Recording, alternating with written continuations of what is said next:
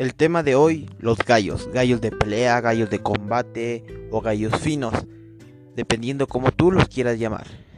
Un deporte que a muchos no, no les gusta, tal vez porque es maltrato animal, dicen. Pero quien los cría, quien los cuida, saben que no, no maltratas a un animal.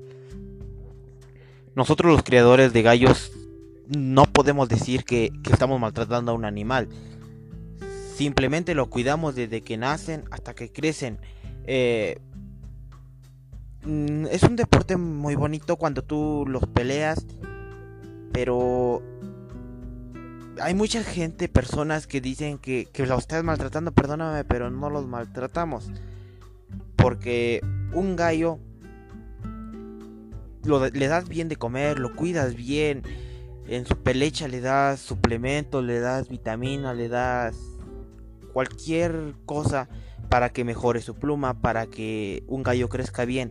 Entonces, vive una vida muy cómoda, que tal vez una pelea en, digamos, en un...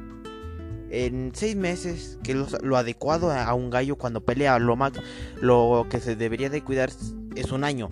Pero todo ese tiempo que lo criamos ese gallo vive como rey. Entonces no podemos decir que estamos maltratando a un animal. Simplemente lo estamos cuidando.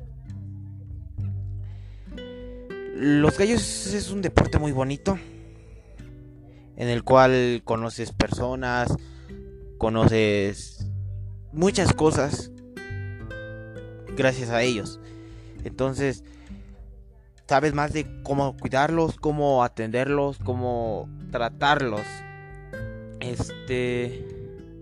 Para tener un gallo no, no solo debes decir tengo un gallo, tienes que tener unas buenas instalaciones, tener ahora sí que economía para mantenerlo, porque los gallos, o si te dedicas a la crianza de gallos, es muy, muy, muy cara, podría decir, porque comen demasiado y y tienes que meterle bastante en vitaminas, desparasitantes, suplementos, eh, alimento, ya sea etapa 1, etapa 2, etapa 3, ya cuando están en 6 meses.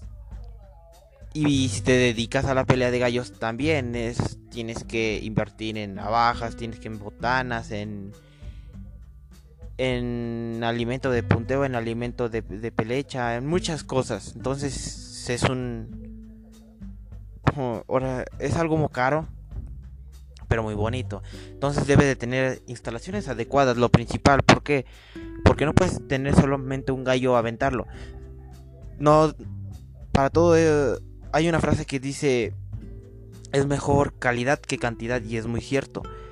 Porque te puedes dedicar a tener muchos gallos y y solo puedes atender bien a uno. Entonces, si solo puedes atender bien a uno, atiéndelo a ese y, atiéndelo bien. Este. ¿De qué te sirve que tienen muchos gallos y los tienes mal acondicionados, mal alimentados? Entonces, tú cría los que puedes, ten los que puedes y los gallos te lo agradecerán. Unas instalaciones buenas, como te digo, no importa tener muchos, simplemente tenerlos bien si tal vez no, tienes los espacios adecuados, trata de que ese espacio que tienes, tenerlo bien, que tenga una buena tierra.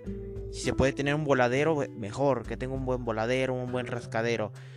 Pero si solo lo, lo, puedes tener en un rascadero, trata de que ese rascadero esté bien, cómodo para él, para que él viva bien. En su alimentación, una alimentación balanceada, que no... Hay veces que tal vez no podemos tener mucho y, y a veces solo le podemos dar maíz. Está bien, tampoco vamos a exigir mucho, pero tal vez a lo mejor algunas veces le puedes dar algún suplemento, alguna naranja, alguna verdura, tantita alfalfa, simplemente para una buena digestión, para que el gallo se sienta cómodo de su agua, que esté limpia, que no, que no sea agua encharcada ahí que no esté sucia. Porque tal vez tantito que esté sucia lo puede, y algo que no tenga una buena alimentación puede llevar a, a una enfermedad. Y esa enfermedad hay veces que son muy contagiosas y pueden transmitirlas a todas tus aves que puedas tener. Entonces, higiene es lo principal que debes de tener en los gallos.